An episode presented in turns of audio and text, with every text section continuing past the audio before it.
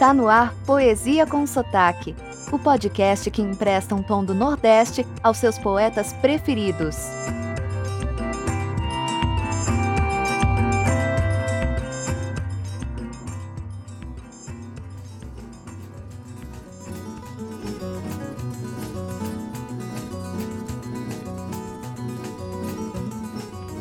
Oi, tudo bem?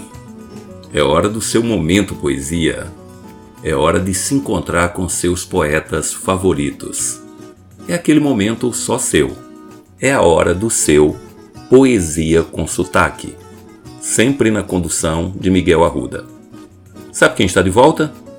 A controvertida Chaya Piscacina Lispector, ou simplesmente Clarice. Vou repetir que, mesmo tendo nascido na Ucrânia e ter vivido inicialmente em Maceió, ela se considerava, sinto muito, pernambucana. Neste episódio, vamos focar a sua infância. Chaya, também chamado Aya, nasceu em 10 de dezembro de 1920, uma sagitariana. Mas, como veremos, a Clarice não tinha muito as características dos nativos de Sagitário, que são considerados expansivos, alegres, animados e positivos. Ela veio ao mundo na pequena aldeia de Shchelsniki. Tenho que melhorar meu ucraniano. Ela era filha dos judeus russos Pinkas e Mania. Seu nascimento se deu em meio aos preparativos da família para a fuga do país em razão do antissemitismo, né, a perseguição aos judeus tão comum na Europa no início do século passado. Pincas Lispector era um comerciante, filho do religioso Samuel Lispector e da burguesa Raivet. Pincas e Mania se casaram no ano novo de 1889. Do casamento nasceriam três filhas: Leia, em 1911, Tânia, em 1915 e Shaya, como eu já falei também, alguns livros da Aya, em 1920. A fuga foi cogitada primeiramente por Mânia e sua família, que já havia emigrado em sua maior parte para a América do Sul a fim de trabalhar em organizações judaicas.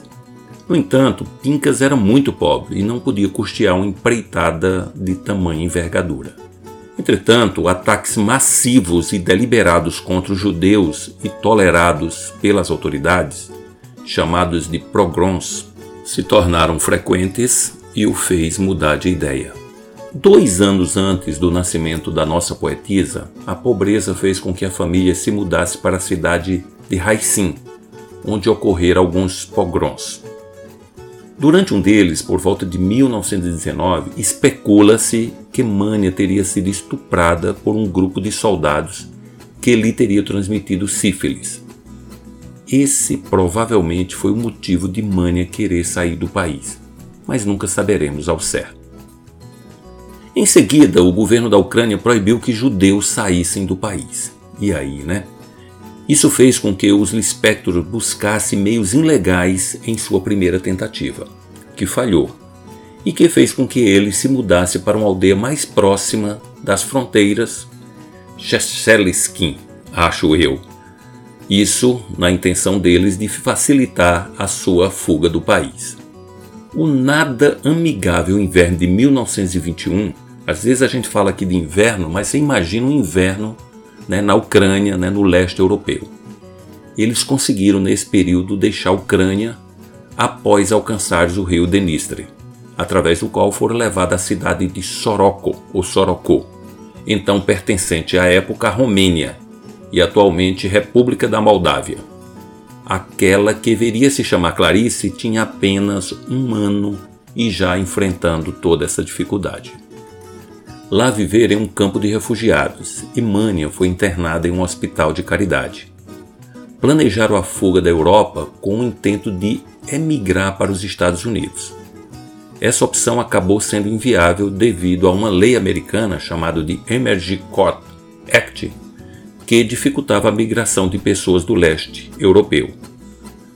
Alguns historiadores são da opinião que essa lei visava impedir a entrada de comunistas nos Estados Unidos, uma vez que naquele momento se vivia a Revolução Soviética.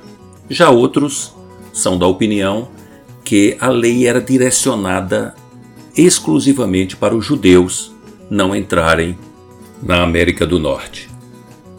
Depois de um ano vivendo em condições deploráveis, o consulado russo em Bucareste concede à família passaportes válidos para emigração ao Brasil, que foi feita em uma viagem que passou por Budapeste, Praga e Hamburgo, contando nesta cidade com a solidariedade das pessoas, principalmente da comunidade judaica.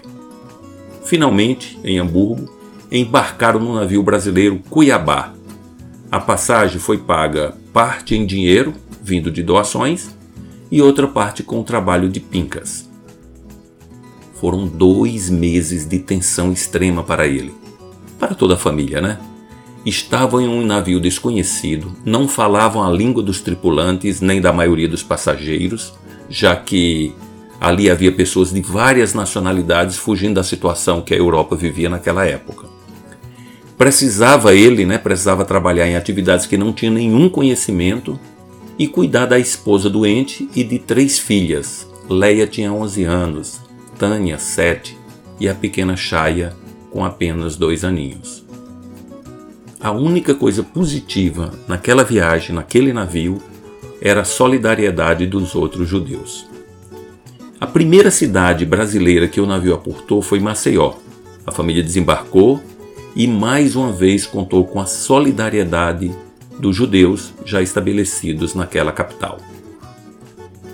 Pincas passou a se chamar Pedro e Aya agora era Clarice. A família continuou a viver em condições precárias e enfrentou alguns conflitos decorrentes das dificuldades econômicas, culturais e da barreira da língua. Para sustentar a família, Pedro se tornou um pequeno mascate. Comprava fiado roupas usadas de famílias judias Algumas famílias até doavam essas roupas e vendiam nos bairros mais pobres da cidade. Nessa movimentação, o comércio começou a inverter. Algumas famílias carentes passou a vender para ele roupas e artigos domésticos e ele revendia para os comerciantes da cidade. Ele também dava aulas particulares de língua hebraica para os filhos de alguns vizinhos, além de vender cortes de linho. A situação melhorou somente quando Pedro passou a fabricar sabão. Ele já até já fazia isso na Ucrânia, mas eu não falei inicialmente. Em 1924, aos 4 anos de idade, Clarice ingressou no jardim de infância.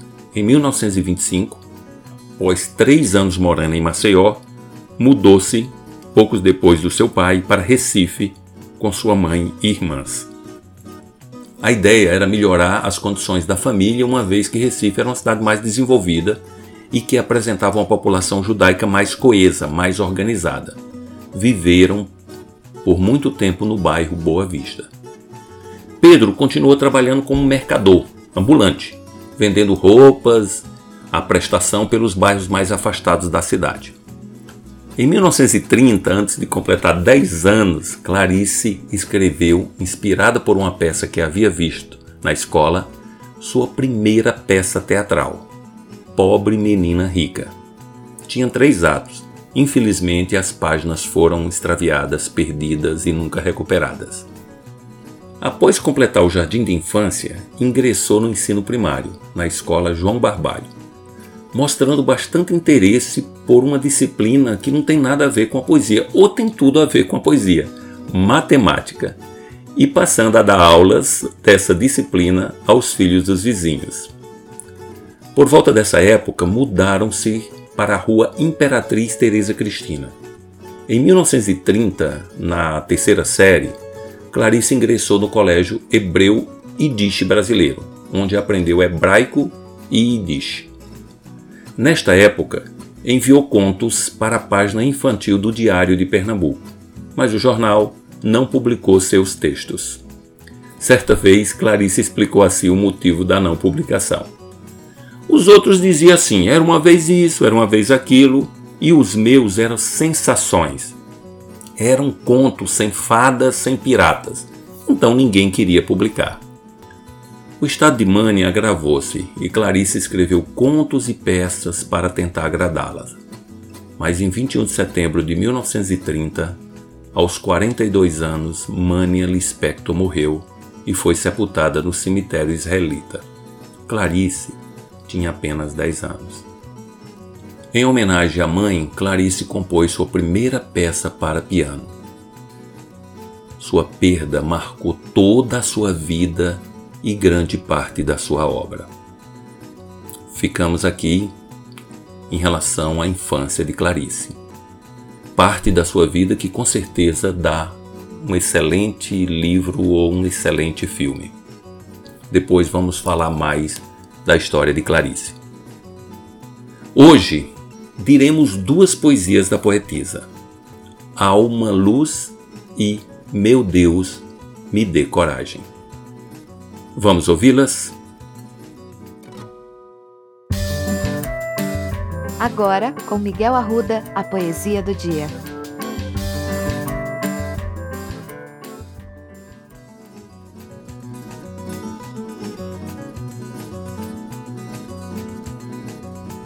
Alma Luz, Clarice Lispector. Minha alma tem o peso da luz, tem o peso da música, tem o peso da palavra nunca dita, prestes, quem sabe, a ser dita tem o peso de uma lembrança, tem o peso de uma saudade, tem o peso de um olhar, pesa como pesa uma ausência, e a lágrima que não chorou, tem o imaterial peso de uma solidão no meio de outros. Meu Deus, me dê a coragem. Clarice Lispector. Meu Deus, me dê a coragem de viver 365 dias e noites todos vazios da tua presença. Me dê a coragem de considerar esse vazio como uma plenitude. Faça com que eu seja a tua amante humilde entrelaçada a ti em êxtase.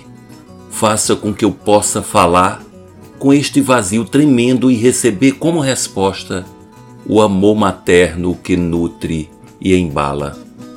Faça com que eu tenha coragem de te amar, sem odiar as tuas ofensas à minha alma e ao meu corpo. Faça com que a solidão não me destrua. Faça com que minha solidão me sirva de companhia. Faça com que eu tenha coragem de me enfrentar. Faça com que eu saiba ficar com nada e mesmo assim me sentir como se estivesse plena de tudo. Receba em teus braços o meu pecado de pensar.